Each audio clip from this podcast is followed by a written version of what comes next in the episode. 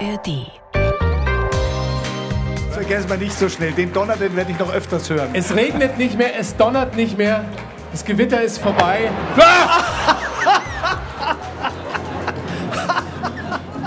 Die blaue Couch. Der preisgekrönte Radiotalk. Ein Bayern 1 Premium Podcast in der App der ARD Audiothek. Dort finden Sie zum Beispiel auch mehr Tipps für Ihren Alltag mit unserem Nachhaltigkeitspodcast Besser Leben. Und jetzt mehr gute Gespräche. Die blaue Couch auf Bayern 1 mit Thorsten Otto. freue mich sehr, hier zu sein auf dem Kirchentag in Nürnberg.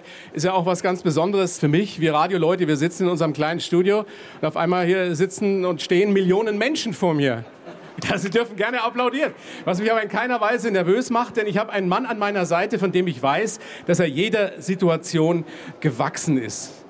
Der scheidende, muss man ja sagen, scheidende Landesbischof Heinrich Bedford-Strom. Herr Bedford-Strom, ich freue mich sehr, dass wir mal wieder sprechen können. Herzlich willkommen ja, hier auf dem Kirchentag. Ja, ich freue mich auch sehr. Herzlich willkommen Ihnen auf dem Kirchentag. Ja, danke. Ist ja sowieso ein bisschen komisch, wenn ich Sie herzlich willkommen heiße. Sie sind ja der Gastgeber hier. Ja, in bestimmter Hinsicht bin ich der Gastgeber, aber ich würde mal sagen, wir sind alle miteinander eine große Gemeinschaft von Gebenden und Nehmenden. Deswegen spielt es gar keine Rolle, wer genau Gastgeber ist. Aber was ich sagen will, ist, die ganzen Menschen, die das hier wirklich direkt vorbereitet haben, die ganzen ehrenamtlich Arbeitenden, das ist wirklich eine sensationelle Leistung, was sie hier geliefert haben. Also denen will ich gleich mal am Anfang richtig von Herzen danken. Absolut. So viel Zeit muss sein. Und ich muss gestehen, es ist meine Premiere auf einem Kirchentag. Und ich bin beeindruckt zum einen, weil hier so wahnsinnig viele junge Menschen sind. Also jetzt hier vor der Bühne natürlich besonders, ja, alle unter 30. Nein, aber es ist tatsächlich so. Damit hätte ich jetzt nicht gerechnet, dass so viele Kids, junge Erwachsene hier auf dem Kirchentag sind. Sind Sie auch überrascht? Nee, ich bin überhaupt nicht überrascht. Ich kenne den Kirchentag nicht anders. Ich bin ja selber als junger Mensch, also noch vor der 20er, noch Teenie sozusagen, am Ende der Teenie, des Teenie-Alters bin ich ja zum ersten Mal beim Kirchentag gewesen und das war genau in Nürnberg, 1979. Daran erinnere ich mich eben auch sehr gerne noch das war was für junge Leute. Da waren erstens mal viele junge Leute und man hat gefeiert, man hat Lebensfreude ausgestrahlt. Das erlebe ich heute ganz genauso. Wenn die immer sagen, Protestantismus ist Askese oder irgendwie Freudlosigkeit. Ich kann damit überhaupt nichts anfangen. Das war historisch vielleicht mal so, keine Ahnung. Ich erlebe lauter fröhliche Menschen, auch übrigens in meinen sonstigen Zusammenhängen, wenn ich da unterwegs bin oder wenn ich Landessynode, eine Tagung habe. Wir lachen viel, wir freuen uns des Lebens und genau deswegen setzen wir uns auch für eine bessere Welt ein. Da kommen wir gleich zu einem entscheidenden Punkt. Jetzt sind Sie ja nun auch nicht mehr 29. knapp drüber. Knapp drüber. Machen Sie noch so richtig Party? Also jetzt gerade hier auf dem Kirchentag, so viel wie Sie an, unterwegs sind? Kommt drauf an, was man unter Party versteht. Ich tanze zum Beispiel gerne. Ich habe nicht so oft die Gelegenheit, aber ich tanze sehr gerne mit meiner Frau. Und wir tanzen dann auch mal richtig wild. Also unsere Kinder, die haben dann schon manchmal ein bisschen staunend davor gestanden. Aber Wird bei, dann schnell peinlich für die Kinder, ne? Ja, das hätte ich auch gedacht. Aber bei der Hochzeit meines Sohnes, da war dann abends so, da konnte man so richtig abgehen. Und das hat ihnen, glaube ich, eher gefallen. Also das war dann jetzt in dem Fall nicht peinlich. Aber ich verstehe Ihre Frage, ich verstehe Ihre Bemerkung. ja, ja, das war gar nicht ironisch gemeint, Herr Bedford-Strom. Was mich auch beeindruckt und wo ich mich gefragt habe, wie Sie das machen, wenn man mal so schaut, wie Sie hier über den Kirchentag gehen. Sie sind sowas wie ein Popstar hier. Die Leute wollen Selfie mit Ihnen. Die sagen, ich möchte das noch mal kurz sagen. Wo nehmen Sie die Energie her?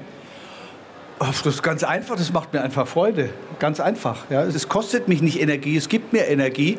Das kannst du jetzt nicht dir backen, das ist einfach so, das ist anders. Aber bei mir ist es halt so, das nennt man wahrscheinlich extrovertiert, ich weiß es nicht, aber jedenfalls bei mir ist es so, mir macht es total viel Freude und ich habe so viele tolle Begegnungen und auch da lachen wir viel und bei den Selfies zum Beispiel, das ist total witzig, wenn du darum gehst und dann kommst du sofort in Kontakt über das Selfie und dann kriege ich wahnsinnig viel mit, auch von dem, was so vor Ort läuft. Also was da für eine Kraft in dieser Kirche ist, das findest du nicht in der Schlagzeile, aber das findest du, wenn du da rumgehst und diese ganzen Menschen mal kennenlernst, die jeden Tag mit viel Liebe für ihre Kirche, aber auch für die Gesellschaft sich engagieren, ohne dass es irgendjemand groß öffentlich macht. Und das finde ich einfach klasse. Das heißt, Sie saugen diese Energie auf? Ja, und geben sie dann wieder weiter und ihre Energie wird gar nicht weniger. Nach diesen fünf Tagen Kirchentag sind sie nicht am Ende? Ach, Das werden wir sehen. Ja, haben wir noch, haben noch drei Tage ja, vor sich. Ich brauche auch Schlaf, natürlich. Vielleicht schlafe ich manchmal ein bisschen schneller, aber natürlich habe ich auch meine Ruhephasen. Aber es ist schon so, dass wenn ich jetzt irgendwo in einem Dorf zum Festgottesdienst komme und predige und dann begegne ich den Menschen, dann sitze ich danach, wo immer ich, ob ich der Zug ist oder das Auto, sitze ich danach da drin und sage Danke, lieber Gott, für das, für das Schöne, was ich jetzt gerade erlebt habe. Das ist eigentlich wirklich fast immer so. Und das, ja, das ist einfach so. Ja. Das Schöne ist, wenn man ihnen ins Gesicht guckt und in ihre Augen schaut, dann blitzt da immer wieder so ein Schalk auf. Ich kann mir den jungen Heinrich Bedford Strom so richtig gut vorstellen. okay, interessant. Erzählen Sie mal mehr. Ich glaube, ich glaube, wir können ja ein bisschen aus dem Nähkästchen plaudern hier. Oh, Ich glaube, gerne. Sie waren schon einer, der es auch mal so richtig hat krachen lassen, oder? Ja, ich nenne jetzt nicht die Uhrzeit, zu der ich morgens nach Hause gekommen bin in meinen Teenie-Jahren. Also, aber klar, da haben wir schon auch viel Party gefeiert und äh, ich hatte eine Clique und wir haben viele schöne Sachen gemacht. Doch. Und der Plan war, wenn ich richtig informiert bin, ja auch nicht immer Landesbischof zu werden, Das sondern, war nie der Plan, sondern der erste Berufswunsch, geht die Legende zumindest, war Bäcker. Ja, war so. Hat einen ganz banalen Grund. Ich liebe Mokkatorte und alles, was so süßes Gebäck, liebe ich einfach. Übrigens auch so richtig krustig gebackenes Brot mit Süßrahmbutter drauf. Ein Traum. Espresso dazu? Und Espresso natürlich, also zur Mokkatorte oder was immer sonst ist. Doppelter oder vielleicht auch vierfacher Espresso. Und das hat mir einfach... Ich habe immer gerne gebacken. Ich habe dann zu Hause Sie auch es bis heute, habe ich mir sagen lassen. Ja, auch der, das der. Käsekuchen soll legendär sein. Mein Büro hat mir gesagt, ich soll das nicht sagen, weil sonst muss das Büro lauter Käsekuchenrezepte verschicken. Aber es ist tatsächlich so, der Käsekuchen meiner Mutter, hat sie vielleicht auch von ihrer Familie, das Rezept ist einfach 1A, das ist todsicher. Und wenn wir mal einen Geburtstag im Büro haben, dann backe ich den mal. Ich komme ja nicht so viel dazu. Ansonsten habe ich früher immer viel Marmorkuchen gebacken, weil es geht schnell und hat aber trotzdem sehr guten Geschmack. Und also wenn ich Lust auf Marmorkuchen hatte, habe ich ihn manchmal einfach selber gebacken, schon als Schüler. Erstaunliche Entwicklung dieses Gesprächs hier. ja. Das, groß, das große Promi-Backen mit Heinrich Bedford Strom. Now to something totally different. Die Kirchentagslosung lautet ja, die Zeit ist jetzt. Da könnte man fragen, wann denn sonst? Also im Angesicht all der Krisen, die uns gerade hier entgegengeworfen werden, wie schaffen Sie es da so positiv zu sein? Also ich spreche mit vielen Menschen und die meisten davon tun sich gerade sehr, sehr schwer, eine optimistische Grundhaltung zum Leben sich beizubehalten. Ja, das hat natürlich ganz viel zu tun mit der Kraft, aus der ich lebe. Das muss ich jetzt schon sagen. Das sind nicht nur Worte, was wir da über den christlichen Glauben sagen, sondern das ist in meiner Seele drin. Und ich glaube, die christliche Botschaft ist die größte Hoffnungsbotschaft, die die Welt je gesehen hat. Wissen Sie, wie neidisch ich bin da drauf? Aha. Ich komme aus einer Familie, meine Schwester ist Pfarrerin sogar. Ja. Ah ja. Und wir waren sowas von gegensätzlich, schon von frühester Kindheit an. Und ich habe sie immer dafür bewundert und dann später auch tatsächlich Ja. beneidet, dass sie glauben konnte. Ja, ja. Jetzt sitze ich hier mit dem Landesbischof. Können Sie machen, dass ich glauben kann? Ja, also Ich würde gerne. Ja, machen kann ich jetzt gar nichts. Das ist das Werk des Heiligen Geistes, wie wir so schön sagen. Aber da ist auch was dran. Du kannst nicht, du kannst Es jetzt nicht. donnert. Ja, es donnert. Ein Zeichen. Also der sagt, du sollst jetzt gut zuhören. Ja? Tu ich. Also und zwar Folgendes, Folgendes.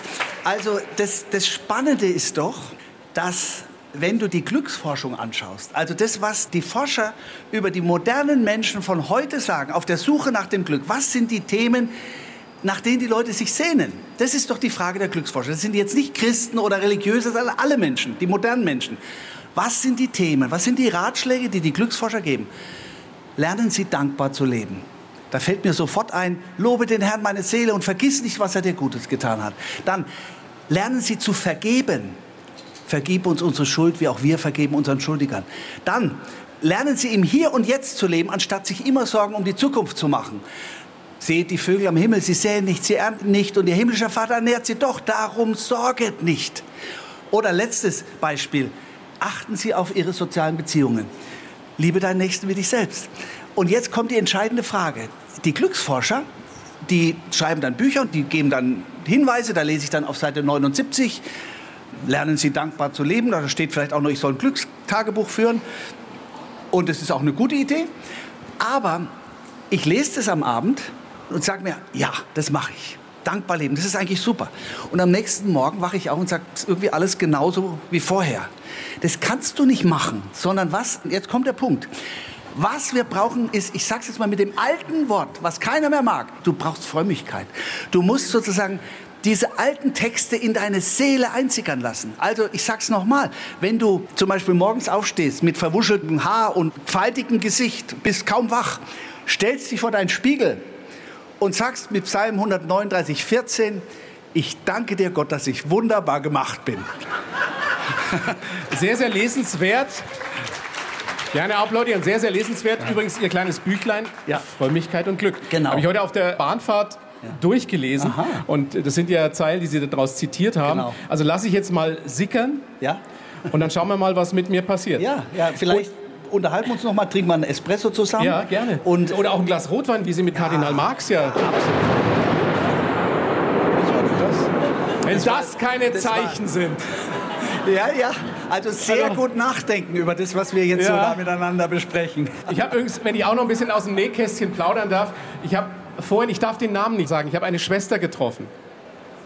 Sie können vielleicht draufkommen, wer das ist. Aha. Und die hat mir gesagt, wenn du ihn dazu bringst, dass er 30 Sekunden nichts sagt, dann hast du gewonnen. Wobei, das wäre jetzt für eine Talkshow wie die Blaue Couch ja kontraproduktiv. Insofern Schaffen Sie das? 30 Sekunden? Also ich habe kein Problem damit, 30 Sekunden zu überbrücken, aber 30 Sekunden? Jetzt sind es noch 25. Jetzt juckt es schon, oder? 20 Sekunden. Meine Damen und Herren, der Landesbischof Heinrich Bedford Strom versucht verzweifelt 30 Sekunden nichts zu sagen. Und das in einer Talkshow. Und das auf der blauen Couch. Lachen Gratuliere. Darf ich. Ja, Lachen darf ich aber.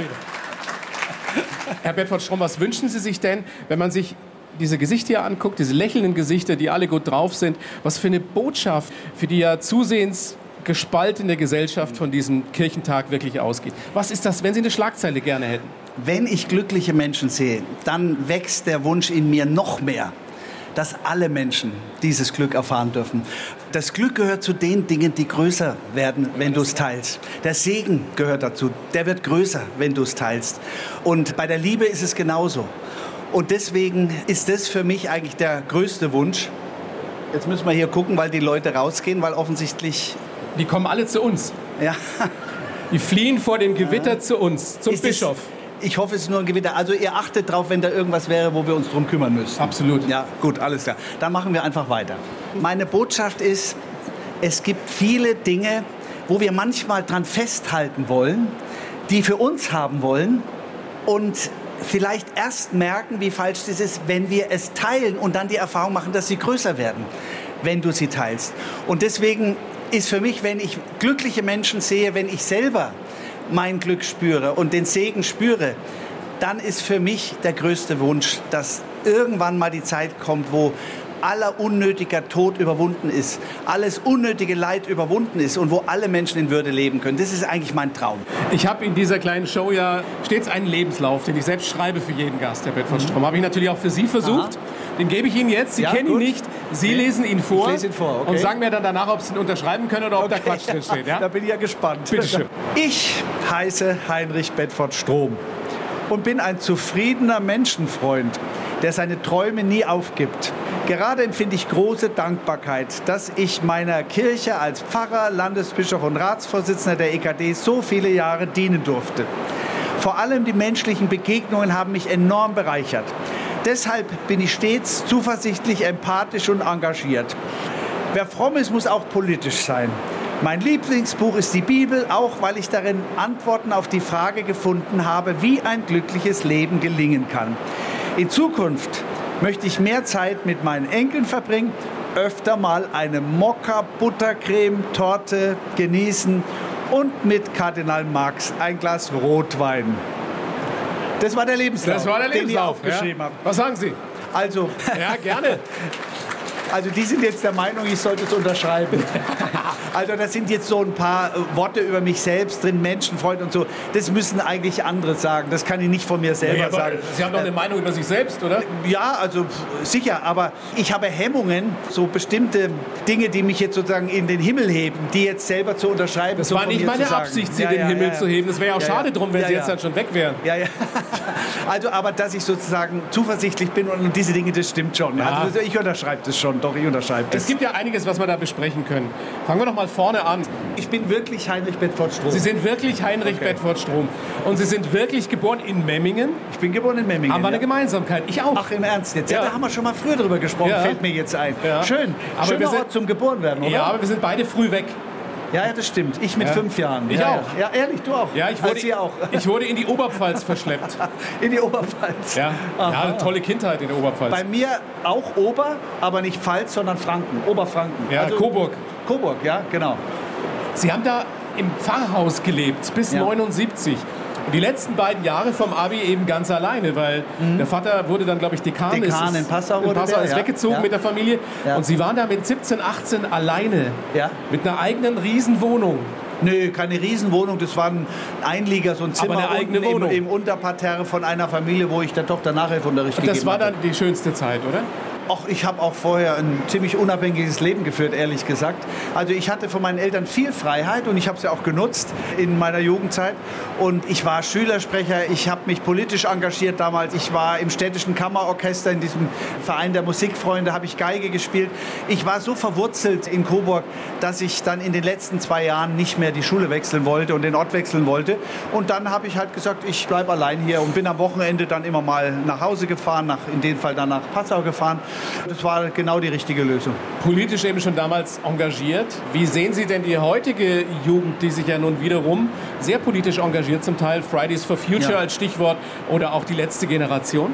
Unterstützenswert? Ich fühle mich den jungen Leuten, die für eine bessere Welt auf die Straße gehen, sich dafür engagieren, eng verbunden. Und gerade die Klimabewegung, die vertritt ja ein Anliegen, was wir als Kirchen seit Jahrzehnten immer versucht haben, in der Öffentlichkeit deutlich zu machen. Schon in den 80er Jahren, eigentlich in der ökumenischen Bewegung, schon Anfang der 70er Jahre, hat die weltweite Kirche versucht, diese ökologische Fragestellung in die öffentlichen Diskussionen zu bringen, mit begrenztem Erfolg. Und die Tatsache, dass junge Leute jetzt bei der Klimabewegung sich da so engagieren und es geschafft haben, dass das ins Zentrum der politischen Debatte gerückt ist. Darüber kann ich mich nur freuen. Wo ist die Auch Grenze für Sie? Wenn es ums Ankleben geht, sind Sie da noch mit dabei oder sagen Sie, Leute, das ist eher kontraproduktiv? Ich habe da ja auch enge Verbindung, bin im Gespräch, habe ja auch ein Gespräch mit dem Innenminister vermittelt, dass mal die Staatsregierung, der Innenminister und die Leute von der letzten Generation miteinander reden. Das war auch ein sehr gutes Gespräch und da haben mich die Aktivisten da auch sehr beeindruckt. Also die haben sehr clever argumentiert, die sind sehr gut informiert und haben wirklich eine ganz gewaltfreie Ausstrahlung auch. Das Unsinn, die als Terroristen zu bezeichnen oder mit der kriminellen Vereinigung, das ist völlig unangemessen aus meiner Sicht. Ich kann das juristisch nicht beurteilen, aber ich kann nur sagen, von dem Wort her, was da gebraucht wird, was das für mich transportiert, das sind nicht die Menschen, die ich da getroffen habe. Ich äh, halte die Methoden nicht für die richtigen Methoden. Ich glaube, dass sie leider eher das Gegenteil erreichen. Ich wünschte, es wäre anders. Ich wünschte, sie würden tatsächlich dazu führen, dass die Leute wirklich sagen, wir müssen hier ganz grundlegend was ändern und zwar sehr schnell. Da haben sie ja recht. Ich stelle immer in der Diskussion die Frage, ja, haben die recht oder haben die nicht recht Aber haben mit Sie den das Gefühl? Herr Bedford-Strom, und haben sie Sie haben recht mit den Vorhersagen. Das ist vom Weltklimarat alles so festgestellt worden. Aber haben Sie das Gefühl, die hören auf Sie, die sind Argumenten auch zugänglich? Nochmal, die Intention ist ja sehr löblich und nachvollziehenswert. Aber was dann passiert, wenn ich mich auf eine Straße klebe, werde ich dadurch nur einen Großteil der Menschen gegen mich aufbringen. Wenn Sie Ihnen dann sagen, das sind die falschen Methoden, sagen die, der hat recht, der Bedford Strom? Nö, haben Sie bisher nicht gesagt, aber ich glaube, dass, äh, man muss im Gespräch bleiben und man muss vor allen Dingen die Menschen wahrnehmen in dem, was sie tun und warum sie es tun. Und ich glaube nicht, dass der Weg so sein kann, dass man äh, sagt, wenn ihr nicht diese Forderung erfüllt, dann blockieren wir hier die ganze Stadt die ganze Zeit. Vor allen Dingen, wenn die Forderungen 9-Euro-Tickets sind und das Tempolimit. Für beides bin ich. Aber wir wissen alle, dass diese Forderungen im Verhältnis zu der eigentlichen Herausforderung absolut symbolische Forderungen sind. Also ich finde es richtig, dass wir unsere Freiheit nicht am Tachometer festmachen, sondern dass wir sagen, wie die Amerikaner in dem Land der Freiheit, wie wir es ja immer nennen, völlig selbstverständlich sagen, ja, warum sollen wir mehr als 100 auf der Autobahn fahren? Ja? Also da merken wir nur, wie eng wir sind. Und wenn wir in Deutschland nicht mal das schaffen, dass wir da sagen, wir nehmen diese gemäßigte Geschwindigkeit, sparen damit 5 bis 7 Millionen Tonnen CO2 pro Jahr ein. Also ich habe da Verständnis für die Forderung. Ich teile sie. Ja. Aber ich glaube nicht, dass das der entscheidende Punkt ist, um eine wirkliche tiefgehende Wende zu verursachen. Da brauchen wir, das ganze Wirtschaftsleben muss sich ändern. Wir müssen auf dem Weltmarkt dafür sorgen, dass ökologische Produktionsweise der Standard wird. Und dazu müssen wir weltweit verhandeln. Dazu müssen die Politikerinnen und Politiker auch tatsächlich mit all den Leuten der ins Gespräch kommen. der politische Heinrich Bedford Strom. Ja. Wenn der 19-Jährige, wenn Sie auf den 19-Jährigen von damals gucken, der Abitur gemacht hat, der Schülersprecher war, auch politisch schon sehr informiert und engagiert, wenn dem eine gute Fee damals gesagt hätte, du wirst mal Landesbischof sein und beim Otto auf der blauen Couch sitzen, was hätten Sie geantwortet? Oh, Realistisch? Da wäre ich wahrscheinlich sprachlos gewesen, was tatsächlich vielleicht nicht so oft vorkommt, wie Sie am Anfang gesagt haben. Aber ich weiß gar nicht, was ich dazu hätte sagen können, weil das natürlich völlig außerhalb meiner Vorstellungswelt gelegen hat. Ich habe damals, als ich mich entschlossen habe, von der Jura zur Theologie zu Sie haben wechseln. erst Jura studiert, Ich habe erst Jura studiert und dann habe ich mich entschlossen zu wechseln. Und eine Prüffrage war, wirst du den Beruf, den du mit diesem Studium dann ergreifen kannst, auch dann gerne dein Leben lang ausführen, wenn du einen ganz normalen Job machst und keine Karriere und nichts Besonderes und Großes. Bei Jura hätte ich das Gefühl gehabt, da müsste ich jetzt schon richtig Einfluss haben, Gesetze mitmachen und so, dass ich da dann wirklich beeinflussen kann. Wenn ich jetzt als normaler Rechtsanwalt arbeite, habe ich wahrscheinlich wenig Einfluss darauf. Aber als Pfarrer, das kann ich mein Leben lang machen. Als ganz normaler Gemeindepfarrer. Das kann ich mein Leben lang machen. Und genauso war es auch. Ich hätte das auch mein Leben lang Ernsthaft, soll ich Ihnen gemacht. das glauben, ja? Ja. Also Sie wären als ganz normaler Gemeindepfarrer genauso zufrieden und optimistisch und positiv, wie Sie jetzt heute hier sitzen, Ich als Landesbischof. Das, ich kann das jetzt nur auf der Erfahrungsbasis sagen, die ich gemacht habe. Absolut. Und in der Zeit, ich glaube, ich war insgesamt sieben Jahre in der Gemeinde. Ja. Ich habe mich am letzten Tag der Bewerbungsfrist auf die Professur in Bamberg, die ich dann tatsächlich bekommen habe, am letzten Tag beworben, weil es mir so schwer fiel, mir vorzustellen, dass ich die Gemeinde verlassen würde. Ich war absolut glücklich als Gemeindepfarrer Pfarrer in dieser Seele, Gemeinschaft ja. von Menschen. Dieser 19-Jährige von damals, bleiben wir noch ein bisschen bei dem. Wie fände denn der den Landesbischof von heute? Da gehört jetzt viel Fantasie dazu. Ja, haben Sie doch. Naja, ich bin schon irgendwo ich selber geblieben, ehrlich gesagt. Insofern glaube ich, der würde das ganz gut finden. Diesen Schalk im Nacken, den haben Sie echt immer noch.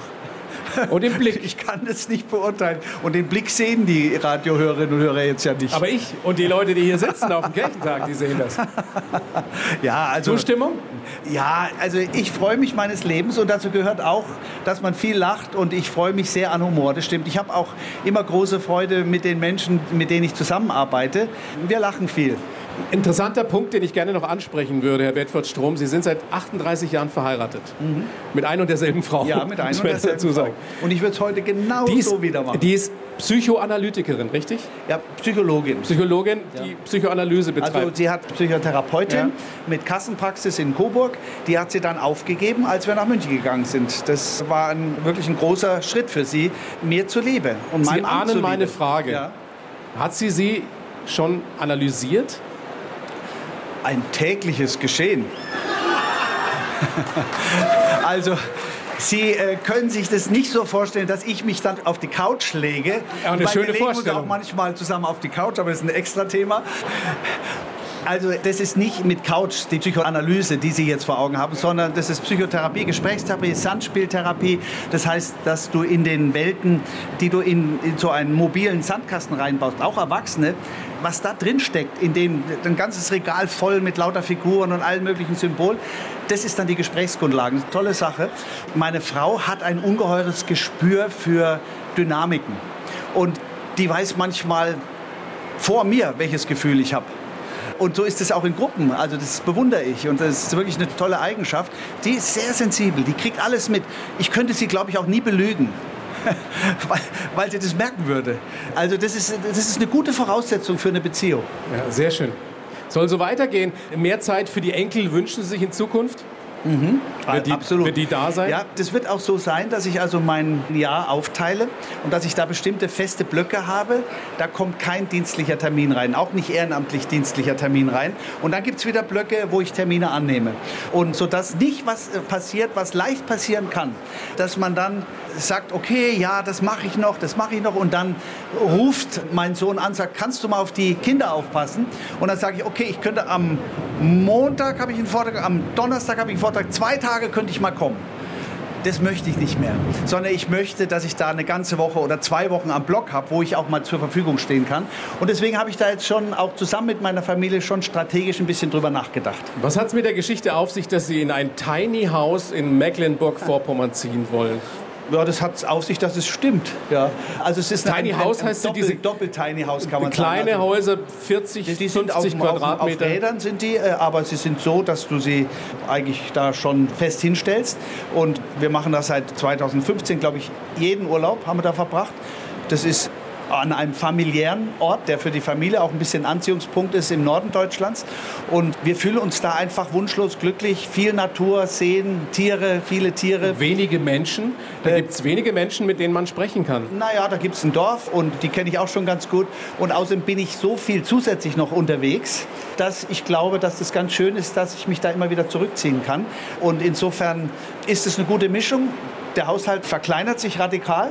Ich habe schon von 60 Bücherkisten, die in meinem Büro standen, beim Umzug in ein anderes Büro 40 hergegeben. Stichwort Downsizing, Downsizing. wie man Neudeutsch sagt. Ich habe das Gefühl, ich werde mich eher freier fühlen als mit dem ganzen Kram.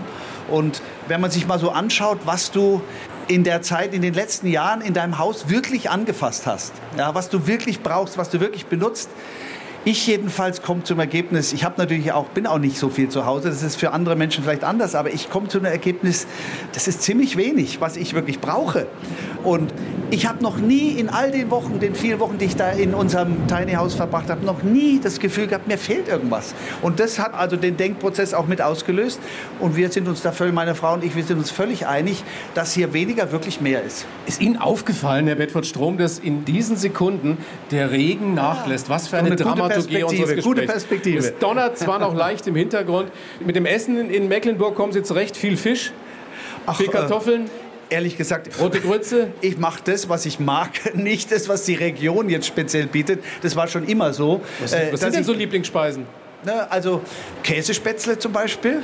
Die habe ich schon immer geliebt. Ich habe mir früher selbst gemachte. ja, jetzt, jetzt, jetzt, jetzt klatscht jemand aus Schwaben gerade, ja. nur damit die Hörerinnen und Hörer das auch wissen.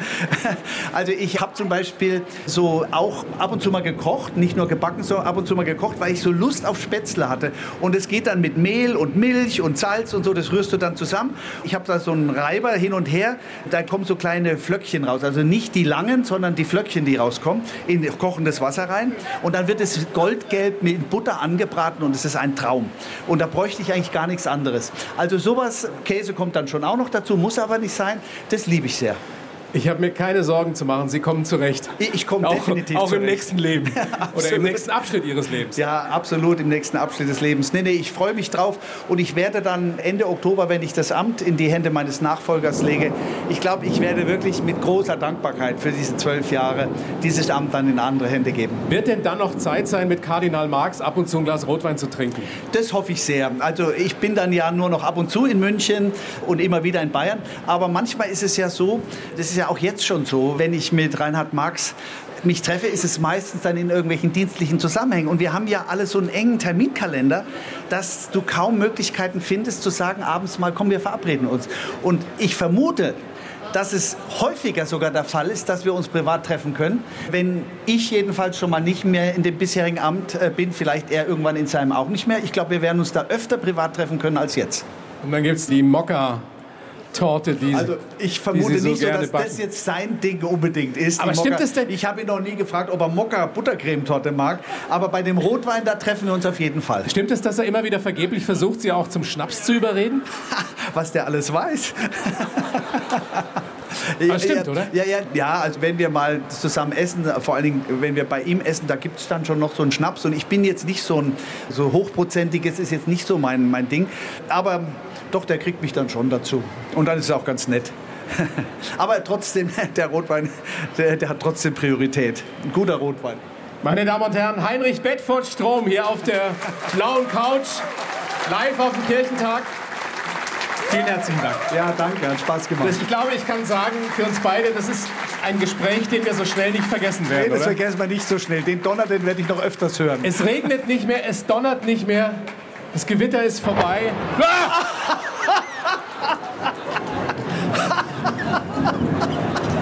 Das ist der Vatikan. Oder?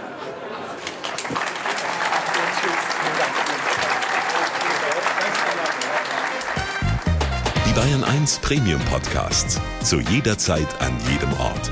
In der App der ARD Audiothek und auf bayern1.de. Bayern 1 gehört ins Leben.